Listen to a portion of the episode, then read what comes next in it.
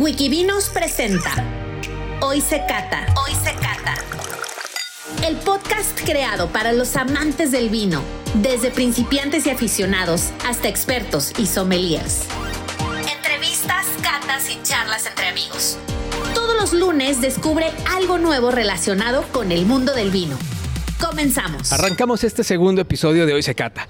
Y hoy vamos a estar platicando con Enrique Pascual, presidente de Denominación de Origen Rivera del Duero, y con Miguel Sanz, director de la Denominación de Origen Rivera del Duero. Bienvenidos, ¿cómo están? Eh, muy bien. Estupendamente. Oigan, pues antes que nada, qué grandes anfitriones son. ¿eh? Les agradezco mucho la visita del año pasado. La verdad es que me traje a Rivera en el corazón. De verdad, felicidades por, pues, por el nivel de evento, el nivel de, pues, de todo lo que se estuvo organizando en esa visita. De verdad, felicidades y muchas gracias. Muchas gracias a vosotros porque yo creo que coincide igual, ¿no? Nosotros nos llevamos a México en el corazón cuando, cuando nos vamos para allá, ¿no? Que, que exactamente lo mismo que a ti te sucedió, nos pasa a nosotros. Así les pasa. Oigan, y platíquenme, ¿cuándo llegaron? ¿Cuándo llegaron a México? Llegamos el domingo por la noche. El domingo. Por... ¿Y hasta cuándo van a estar? ¿Hasta cuándo van a estar aquí con nosotros? Hasta el viernes por la tarde. Viernes, oh, una semanita. Una semanita. Oigan, Una semanita, y platícanos un poquito cuál es su itinerario, qué van a hacer. Hubo muchas cosas estamos haciendo. La verdad es que estamos recorriendo Ciudad de México de una punta a otra. Estamos viendo cómo está el mercado, cómo están los vinos, cómo está la restauración. Estamos sorprendidos del dinamismo que tiene la ciudad, de cómo se ha ido recuperando y fascinados con la gastronomía. ¿Para ¿Qué es, lo que, ¿Qué es lo que más les ha gustado hasta el momento de lo que han probado? Digo, seguro les falta mucho por probar, pero hasta ahorita, ¿qué es lo que dicen? Híjole. Yo creo que está todo bueno, ¿no? Es verdad, no es, no es cumplir, ¿no? Yo creo que la cosa tiene su punto y está todo bueno, ¿no? Sinceramente tenéis una, una restauración francamente fantástica. Es una maravilla, el se disfruta aquí, eh, viendo restaurantes, lo que hacéis en ellos, eh, la calidad de comida, de platillos, ¿no? Que hacéis aquí. Sinceramente es verdad, es que es algo que se disfruta, o sea, no es, no- es difícil, por no decir imposible, yo creo, ¿no? El decir, eh, esto es lo que más me ha gustado, ¿no? Es que está todo bueno, todo muy rico. No, pues muy bien. Oigan, ¿y qué los trae México? ¿Qué los trae? ¿Cuál es el objetivo de esta visita eh, en este 2023? Pues esta visita es una más de las que hacemos, es que siempre como hay mucha gente que se va de vacaciones, nosotros necesitamos todos los años venir a México. Entonces siempre coincide en febrero cuando venimos para ver la evolución de qué está ocurriendo en México, qué está ocurriendo en el mundo del vino, cómo está evolucionando el consumidor, eh, si va cambiando o no va cambiando porque es necesario desde el Consejo, desde Ribera del Duero, tener ese, ese, ese tocar el mercado para conocer la realidad y poder ayudar a desarrollar los vinos de Ribera del Duero aquí en Isa. Oye, ¿y cómo ha cambiado desde tu visita anterior? Que coincidimos, que platicamos, ¿qué has visto en este año que a lo mejor ya estamos, pues ya evidentemente el tema de la pandemia pues ya es prácticamente nulo? Digo, sigue habiendo, pero bueno, ya no como hace un año, hace dos años. ¿Y en qué cambió? ¿En qué cambió ese sentir de México para los ojos de Rivera del Duero? Pues ha cambiado, eh, realmente hemos visto una eh, restauración muy dinámica. Han vuelto a abrir la mayoría de los restaurantes. Recuerdo que el año pasado estaba todo a medio gas, no había Claro. fun- funcionamiento. Vemos como las ventas en el canal online están funcionando muy bien. Vemos cómo el consumidor joven se acerca a los vinos, cada vez vemos más formación, vemos más cata, vemos más movimientos y eso luego se ha traducido en nuestro caso en que eh, las exportaciones a México de Ribera del Duero han crecido este año un 44%, situando a México ya el segundo mercado a nivel mundial de vinos de Ribera del Duero. El primero es Suiza y ya México ha superado a Estados Unidos. Pues es una muy buena noticia, ¿no? Para todos, porque eso habla que también en México ya se consume más vino. O sea, obviamente, también eso yo creo que va de la mano. Eh, sí, se consume más vino, el consumidor mexicano tiene muy buen paladar, sabe elegir. Yo creo que ha, ha encontrado en Ribera del Duero e- e- ese vino especial con el que maridar todos los platillos y con el que disfrutar y hace que Ribera del Duero vaya subiendo cada vez más y que nuevas bodegas lleguen ofreciendo mm, más vinos, eh, más alternativas, diferentes conceptos. Por tanto, ahora la variedad es impresionante. Es decir, en este momento Claro. hay 112 bodegas que tienen sus vinos en... ¿Cuántos, en perdón? México. 112. 112 bodegas. ¿De cuántas? ¿Cuántas? cua- eh, ¿Cuál es el, el universo global de Rivera del Duero? El universo global son 310 eh, bodegas, pero realmente que exporten estamos hablando de unas 220, con lo cual estamos hablando La de la mitad. O sea, la mitad de las bodegas Ya llegan a. México. Y cada año nuevas bodegas van llegando. Ok, es que ese es un dato bastante importante, ¿no? Saber que pues, puedes encontrar en el país prácticamente la mitad de lo que hay pues, en toda la denominación. Se me hace un número pues, muy importante, ¿no? Y ojalá pudiéramos tener todas, Sí. que se siguieran sumando para que, pues, obviamente el, el- el consumidor tuviera mucho de dónde elegir. Yo, yo creo que va a ir creciendo porque también lo que hemos visto ahora es que el consumo ya no se centra solo en la capital, sino que empiezan a desarrollarse nuevos conceptos de gastronomía en diferentes ciudades y eso hace que em, el vino se esté extendiendo a lo largo de todo México. Y, y está llegando una variedad de vinos a aquellos que no tenían la oportunidad de venir antes a Ciudad de México. Claro, y sobre todo también la propuesta, ¿no? Que antes, bueno, era únicamente vino tinto y ahorita el consumidor tiene el vino rosado, tiene el vino blanco, que estas son hasta cierto punto nuevas adquisiciones, que no toda la vida ha habido. Eh, Bueno. antes, antes hablabas, digamos, de vino tinto Ribera del Duero y lo único que había en México, lo primero que se te venía a la mente era Matarromera.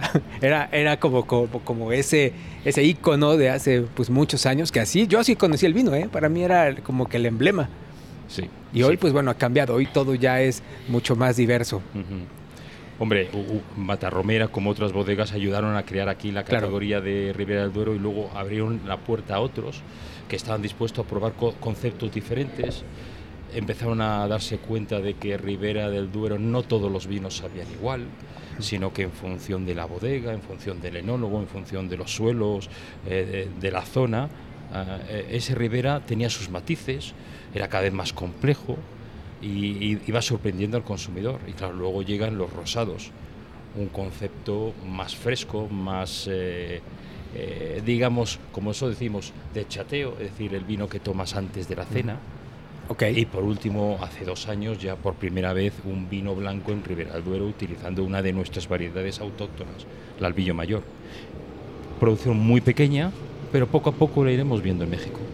Poco a poco, por supuesto, pero Poco ya hay, digo, ya hay la gente, Ya ya, hay, se enteró ya, que ya, hay. sí, sí. O sea que ahora sí ya puedes encontrar esta, este sello, ¿no? De la denominación en la parte de atrás Sí. de las bodegas. Sí, así es.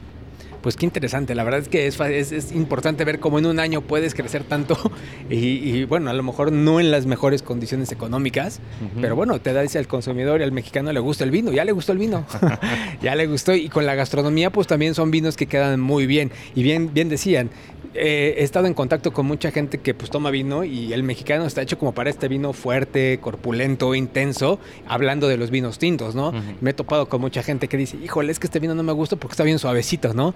Y, y de repente pruebas un, un- un buen Ribera y es como lo que te envuelve el paladar, lo que te gusta, lo y así está hecho el mexicano, ¿no? Este es el tipo de paladar que veo que, que le gusta. Y digo, también la, la- la amplia gastronomía que tenemos, pues va muy de la mano. Y bueno, ya ahorita con los rosados, pues bueno, Ujú. también queda perfecto con la gastronomía mexicana. Los, los rosados son históricos en Ribera del Duero. ¿eh? Igual que el blanco es una nueva opción, que desde el año 19 que se, se consideraron como Ribera Duero, pero los rosados sí en Ribera Duero son históricos. Hace, en los inicios de Ribera Duero se vendía más rosado que tinto. Luego ok. se fue quedando. O sea, yo creo que la historia estaba ahí y salían grandísimos rosados toda la vida, ¿eh? O sea, pero, pero grandísimos rosados. Mejor dicho, claretes, que era lo que se llamaba, lo que se ha llamado siempre claretes en nuestra zona, ¿no? Lo que pasa es que luego aquellas normativas de, de la Claro. Europea lo prohibieron y demás, y hubo, ahora otra vez lo han vuelto a, a autorizar, ¿no?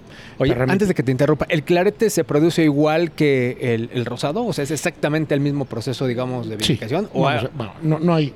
eh, podemos mirar, volvernos locos mirando a ver la, diferencia entre un rosado y un clarete. Al final no es esto.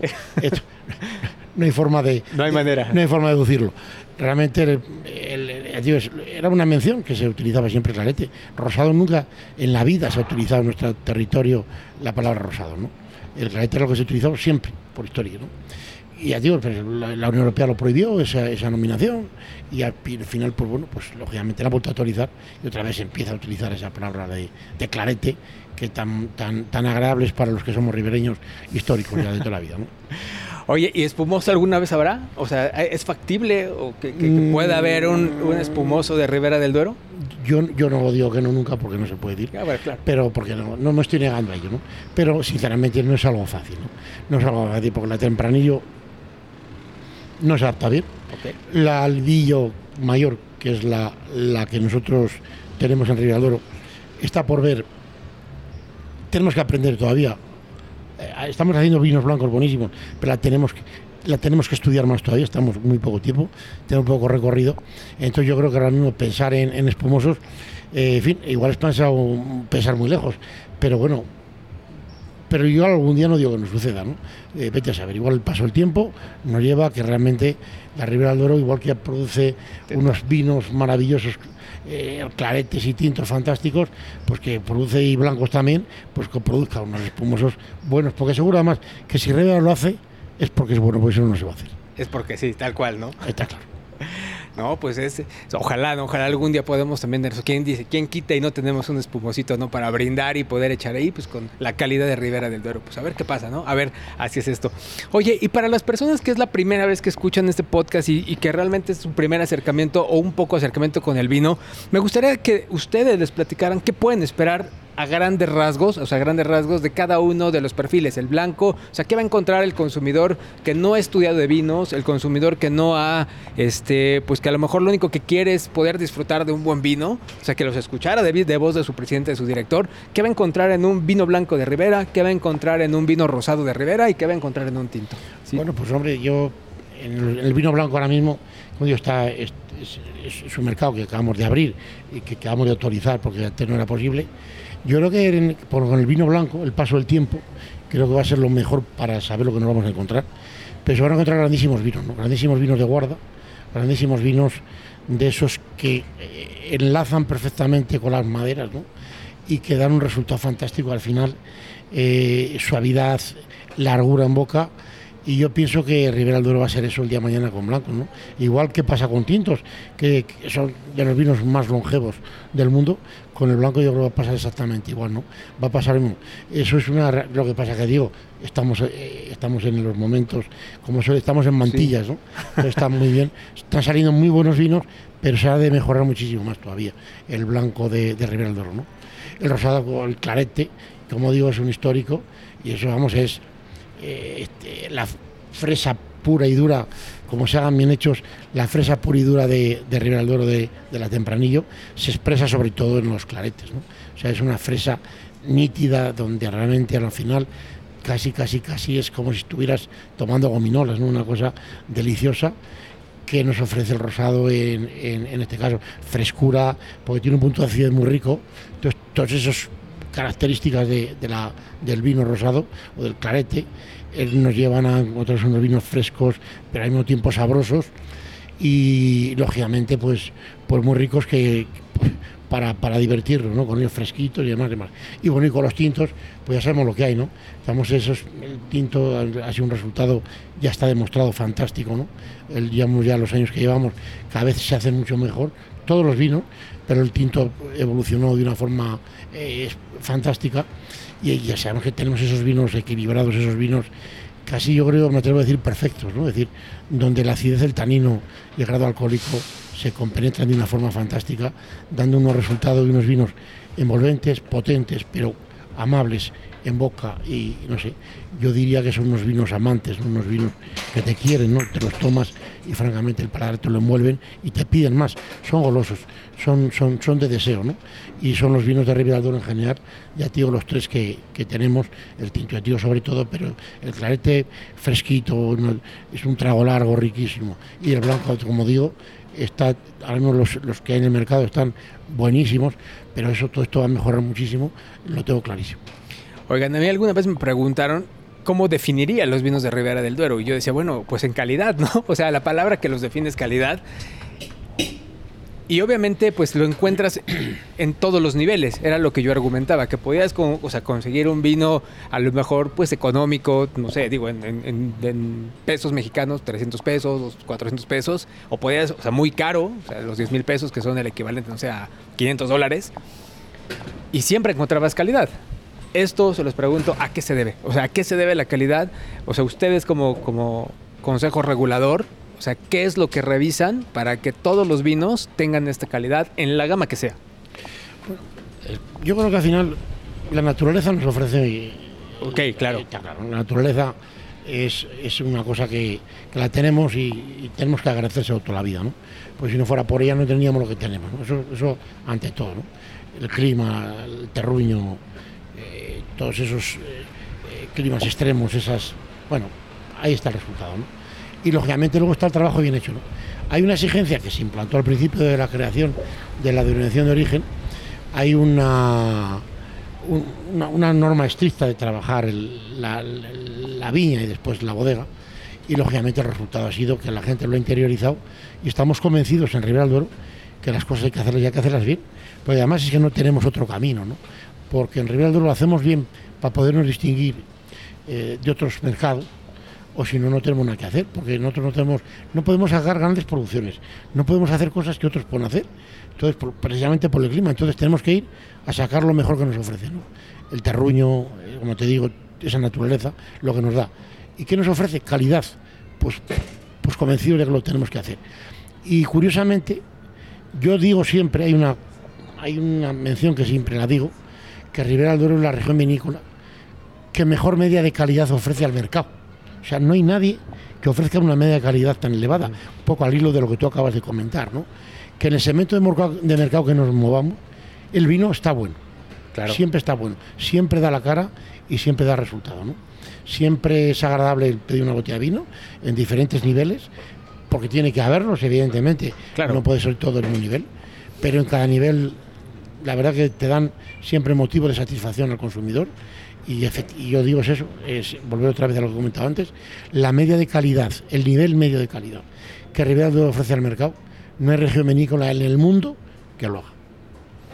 Y es muy comprobable, ¿no? La gente creo que nos escucha puede ir, comprar un vino de Ribera del Duero y seguramente es garantía. Eso es la, la parte que a mí me sorprende mucho, que como dicen, siempre es constante. O sea, no es, es, es esa parte que dices, bueno, ¿cómo le explicas de repente a la gente pues, que, todo, que, todo, que todo esto, o sea, sí es parte de la naturaleza, de, de- de muchos factores, pero hay mucha constancia. Es muy difícil que digas, híjole, este Ribera no me gustó, ¿no? Ah, Hay, hay un elemento, y, eh, y lo habéis dicho los dos, que es el elemento de calidad, pero que se plasma en un eh, en que tanto el bodeguero como el viticultor asumen ese concepto de calidad. Son muy exigentes a sí, a sí mismos. Es decir, el bodeguero no tiene que exigir al viticultor uva de calidad porque el viticultor sabe que por estar en Ribera del Duero tiene que producir uva de calidad.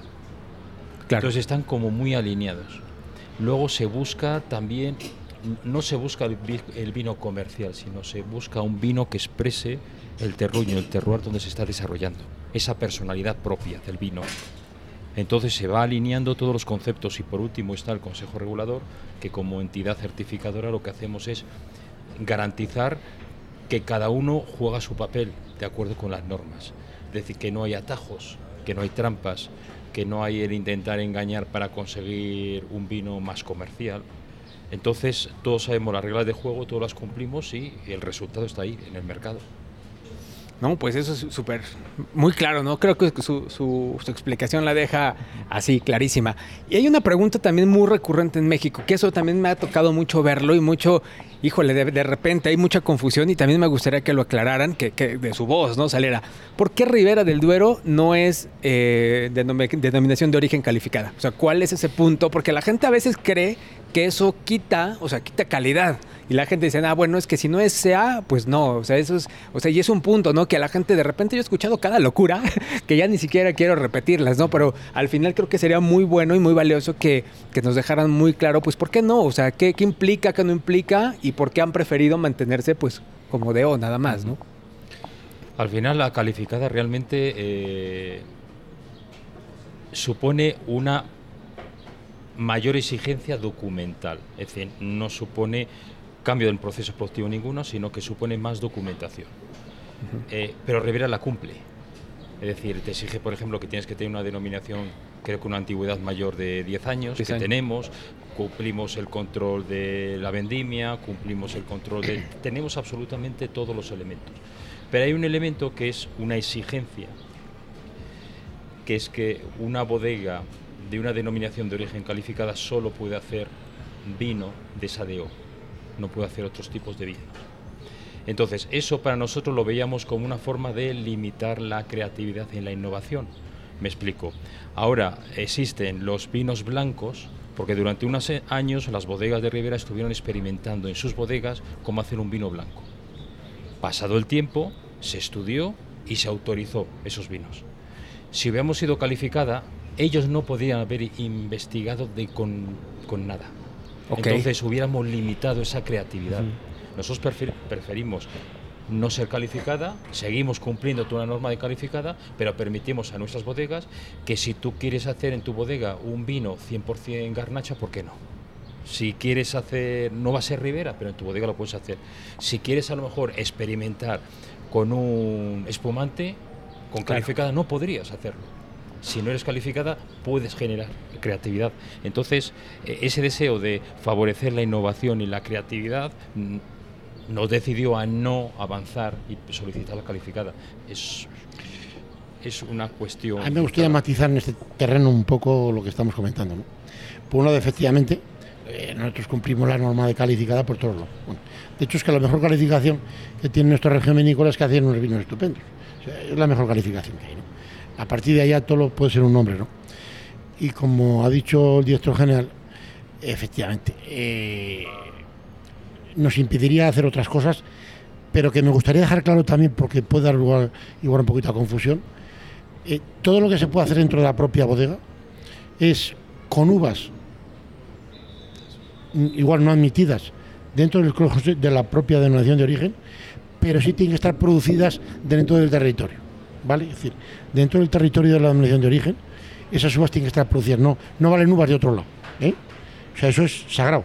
Nuestro territorio eso lo persigue y lo cuida mucho, porque si no esto sería cualquier cosa, ¿no? Pero nosotros, todo eso que sucede, que lo ha comentado Miguel, es cominos dentro, variedades admitidas dentro de la región de Castilla-León y a su vez producidas dentro del territorio que, lo compone Ribera del Duero. Y entonces a partir de ahí tú puedes hacer un vino, lógicamente, sin la calificación de DEO, pero sí como vino de la tierra de Castilla-León, ¿de acuerdo? Es un poco como digo porque para, aclarar, porque igual alguno puede pensar que realmente se puede hacer con uvas de cualquier sitio. No, tú puedes tener la variedad que tú quieras dentro del territorio, la variedad que tú quieras, y lo puedes hacer en tu bodega, lógicamente, pero con otro nivel diferente. Pero como bien, bien ha dicho él, eso da lugar a poder experimentar y mañana podría ser, y seguramente suceda, que mañana haya variedades que ahora mismo estén experimentándose porque las propias bodegas hay mucha inquietud de hacer cosas y mañana a lo mejor pues se puede incorporar alguna nueva variedad porque ya se ha visto el resultado que está pasando, porque claro, en nuestro territorio una variedad determinada, pues a lo mejor da resultado fantástico. Claro. Y a lo mejor puede ser que se le pueda incorporar, lógicamente siempre permanecerá la tempranillo, eso es evidente, nuestra variedad reina, pero sí como, como, como variedad acompañante, ¿no? Y ahí está, eso es verdad. Ok, pero entonces para que a la gente le quede bien claro, o sea, ¿cumplen todo para hacerlo? o sea, ¿podrían mañana ser por de o sea, por, por, Cumplimos por goleada. O sea, por goleada cumple. O sea, podrían serlo, pero prefieren no serlo para no limitar pues toda la expresividad, la creatividad y la visión que pudiese generarse en los próximos años. Pero al final no eres un tema en absoluto de que sea menor o mayor calidad. No, no, tal cual, es, tal cual esa parte. ¿no? no tiene nada que ver con calidad. Eso nada, con nada. documentación. Exacto. y sobre todo, pues eso que es, y, y, tampoco a lo mejor demasiado. Sobre todo que nos impide hacer esa gestión. De decir que ahora mismo las bodegas, esa inquietud que puedan tener, dice, bueno, pues voy a plantar una parcela con eh, otra variedad no admitida dentro de la DEO. Y lo hacen allí y pueden hacer su vino allí. Está todo muy controlado dentro de la DEO, pero está muy controlado. Y, puede, cumplir otras expectativas y lo, y lo que dice Miguel, podemos ver, podemos ver resultados que de otra forma no sería posible.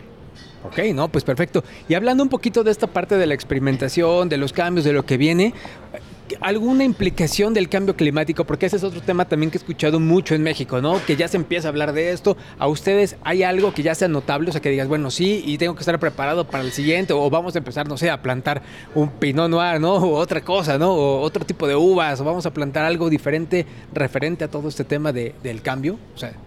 Hombre, Ribera del Duero parte con una pequeña ventaja y es que somos la región vitivinícola mm, que está situada a mayor altura.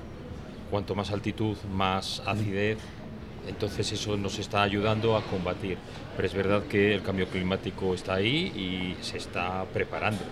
para el cambio climático. Entonces, eh, las bodegas y los viticultores están pues eh, viendo pues eh, nuevos o clones históricos de tempranillo, pues que aguantan mejor altas temperaturas, o eh, clones de tempranillo que existen en Ribera del Duero, que se hace una selección porque requieren menos agua. Eh, también se están analizando sobre todo el conocer muy en detalle los suelos y el comportamiento de la viña. Entonces se está trabajando, pero no es que se venga trabajando, que Sí, se sí. trabaje ahora, sino que se viene trabajando hace años. Ya de años. En conocer mucho la planta para saber su capacidad, porque al final también estamos en una zona en la que el clima es extremo y tenemos unos saltos de temperatura que en nuestra zona llegamos a 40 y 42 grados de temperatura, con lo cual la planta también está acostumbrada a ese estrés hídrico, a ese estrés de calor. Pues es Y el ejemplo que tenemos en la cosecha del año pasado, ¿no? Un año se- bastante sequía, un año caluroso y la viña en Ribera del Duero dio el nivel de una forma impresionante, ¿no? Es decir, sí, al final yo creo que la planta en Ribera del Duero está acostumbrada a sufrir, porque nuestro clima es así, es un clima extremo donde puede hacer mucho frío y mucho calor. Hay inviernos donde a lo mejor vienen días de 17 bajo cero o lo que sea. Y ahí está acostumbrada a sufrir y acostumbrada y está adaptada y se adapta, ¿no? Realmente se adapta a la- al clima de una forma impresionante. Y de momento yo creo, yo creo que bueno, lo que se llama el cambio climático o, o ciclo climático, no sé, ya no estamos llamarlo ciclo climático, no sé, o cambio que igual va a ser así o no. Pero yo pienso que al final Duero de momento tenemos la suerte que no nos tiene que preocupar demasiado y más lógicamente haciendo cosas que la gente está haciendo, pues intentando valerse un poquito de, de la variedad de nuestro territorio, que es tan variado y tan diferente, pues para poderse adaptar a todas las circunstancias. ¿no? Yo creo que no nos tiene que, de momento, en Ribera del eso no nos debe preocupar demasiado. Qué bueno, qué bueno que no les preocupa y no van a tener que hacer cambios sustanciales, ¿no? O bueno, que, que sean muy Bruscos no. Muy, muy bruscos, Bruscos, exactamente, bruscos, como a lo mejor en otros, en otros lugares. bruscos no. O sea, no a ver, en Ribera del Duero va a seguir teniendo un carácter y una forma de vino que lo vamos a seguir manteniendo igual en el tiempo, lógicamente con las innovaciones tecnológicas, las nuevas creaciones, lo que se está haciendo, pero esa tipicidad, ese carácter histórico que tenemos le va a tener ese toque eh, de frutas rojas, de frutas del bosque, que la tempranillo nos ofrece cada año, va a seguir manteniéndose o sí o sí. Perfecto. Oigan, y pues para ir cerrando este capítulo, algo que quieran decirle al consumidor mexicano, algún, algo, co- algún mensaje que nos quieran dejar, aprovechando su visita, no sé qué, qué, qué Pues pudiera que es, eh, que, Bueno, muy fácil. Primero agradecerles. Realmente, yo creo primero es agradecer eh, realmente el interés ¿no? que les prestan por los vinos de Ribera del Duero, lo cual estamos encantados y bueno, pues eh, cuando puedan se acerquen por la tierra de la Ribera del Duero para que conozcan a sus bodegas y a su gente de cerca que se van a alegrar y, van a tener un- una experiencia fantástica. ¿no? Y lógicamente, pues hombre, decirles que sigan disfrutando de esta maravilla de Duero porque los bodegueros y los viticultores de, esta tierra llamada Duero estamos cada día haciendo las cosas lo mejor posible y vamos a seguir haciéndolo para que ellos puedan disfrutar. O sea, que estén tranquilos, que el buen vino lo tienen garantizado, que no se vayan para otra cosa. No, por supuesto. Miguel, algo con lo que quieras ir que cerrando este episodio. se arriesguen a probar eh, vinos nuevos de Ribera del Duero que los van a encontrar en el mercado, cada vez están llegando más, para que prueban esa variedad, porque no es solo un Ribera, hay tantos Riberas como marcas y tantos Riberas Claro. como bodegas, y les aseguro se, se van a sorprender de lo que van a encontrar en el mercado. Oye, etiquetas, ¿tienes el número aproximado de cuántas tiene el Ribera del Duero? Es que hay, hay muchísimas, no hay una... No hay un número. No hay un número porque las bodegas lanzan muchas etiquetas. A veces unas por mercado, a veces otras a nivel internacional, a veces otras eh, en función de los tipos de vino, entonces hay muchísimas. No, pues perfecto. Pues bueno, pues les agradezco muchísimo esta charla, esta sesión, que bueno, le dan mucha claridad al consumidor mexicano sobre lo que es Ribera del Duero, sobre lo que pueden esperar de los vinos. Estamos ta- hoy grabando este episodio aquí en la Ciudad de México, en el restaurante Blanco Castelar, pues, porque seguramente eh, van a escuchar ruidos, siempre grabamos en, en- en- en- en estudio, pero bueno, no pasa nada, la, la pasamos igual de bien, la plática bastante interesante, pero para que, bueno, la- lo- lo- los que nos están escuchando, pues si escucharon por ahí algunos ruiditos, de algunos algunas cosas que se fueron colando, pues bueno, que sepan que es porque estamos aquí en Ciudad de México grabando con ustedes. De mi parte, pues no me queda más que agradecerles tanto la hospitalidad del año pasado como su tiempo del día de hoy y pues bueno, desearles que sigan pasando una fantástica semana aquí en, en México. Seguramente vienen cosas muy buenas en, en estos días para ustedes. Muchísimas gracias. Muchas gracias. Muchísimas gracias. Pues gracias y nos estamos viendo. Recuerden escuchar todos los lunes en este podcast que se llama Hoy se cata. Es traído a ti por wikivinos.com, la plataforma online para aprender todo sobre vinos. Queremos escucharte. Síguenos en Instagram, arroba wikivinos, y difundamos juntos la cultura del vino en México.